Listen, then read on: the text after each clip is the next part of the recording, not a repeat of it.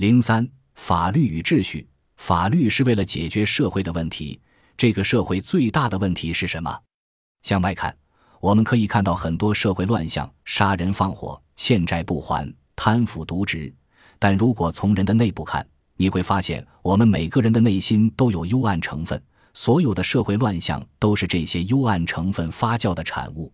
试想，如果没有惩罚，社会将变成什么状况？有些人对人性持乐观态度，认为人生性纯良，喜爱良善。他们相信，人类要不断进化，会有无限的可能性，而且有一天能够控制自己的发展。只要积极的改造社会，提升民众的教育水平，消除不平等的社会现实，就能创造一个美好的黄金世界。启蒙运动后，很多伟大的哲学家持这种乐观主义态度，比如卢梭在《艾米尔》一书中。他特别讨论了个人如何在堕落的社会中保持天性中的善良。该书前言引用了古罗马哲学家塞涅卡的一段话：“我们身患一种可以治好的病，我们生来是向善的。如果我们愿意改正，我们就得到自然的帮助。”全书基本上是这段话的展开。在乐观主义者看来，即便没有法律的约束，人也能自发的互助互爱。他们认为。惩罚是一件坏事，在一个理想的社会中，不应存在惩罚。人与人会自觉的彼此相爱，互相合作。历史上有两个与梨子有关的故事，一个是孔融让梨，这个故事让我觉得不真实，我觉得自己很难达到这种高度。另一个类似的故事是奥古斯丁偷梨。奥古斯丁在《忏悔录》中忏悔说，偷梨并不是为了吃，他们偷的梨只吃了几个。其他的都喂猪了。偷梨是为了获得一种偷盗的愉悦感，这让我感到真实。人的内心确实有幽暗的成分。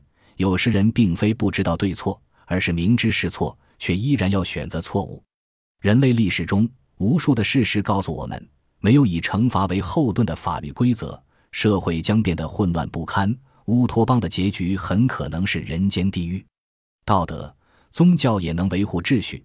但他们主要通过改变人的内心来维护秩序，而法律则是以看得见的惩罚对人们的外在行为进行规范，以此来约束人们的不当行为，捍卫社会秩序。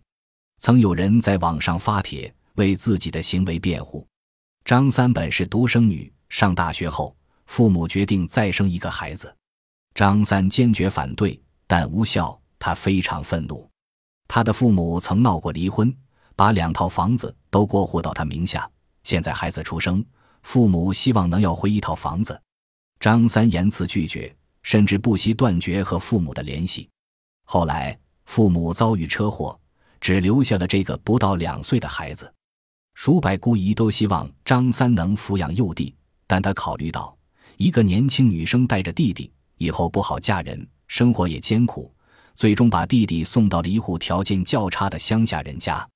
他还将两套房子变卖，在一线城市买了一套房子，之后嫁作人妇，据说开启了幸福的人生。用道德力量来谴责张三，并没有太大作用。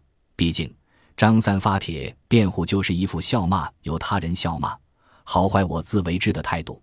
他甚至认为，大家不应对他进行道德绑架。如果这个故事属实，张三的行为其实不仅违反道德，也违反法律，甚至涉嫌犯罪。民法典第一千零七十五条规定，有负担能力的兄姐，对于父母已经死亡或父母无力抚养的未成年的弟妹，有抚养的义务。刑法第二百六十一条规定了遗弃罪，对于年老、年幼、患病或者其他没有独立生活能力的人，负有抚养义务而拒绝抚养，情节恶劣的，处五年以下有期徒刑、拘役或者管制。既然父母给张三留下了两套房产，他当然是有负担能力的。依据法律，他对两岁的弟弟有抚养义务。如果不履行这种义务，就要承担法律后果。法律是对道德的最低要求，道德是通过对人的内心约束来维护秩序，但它的力量是有限的。对于那些最严重的违背道德的行为，必须借助法律的手段来惩罚。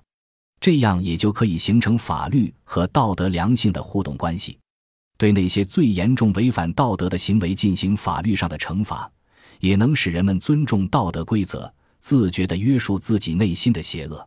如果只有道德没有法律，长此以往，人们也会无视道德规范。一如马丁·路德·金所言：“我们不能以立法的方式将道德定为法律，但我们却可以调整行为。法律的规定可能无法改变人心，但它能管制那失丧了良心的。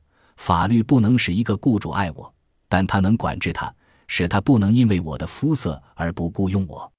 总之。”法律最重要的目标就是维护秩序，而要维护秩序，必须以惩罚为后盾。只有秩序，才能让人类的行为具有相对的确定性。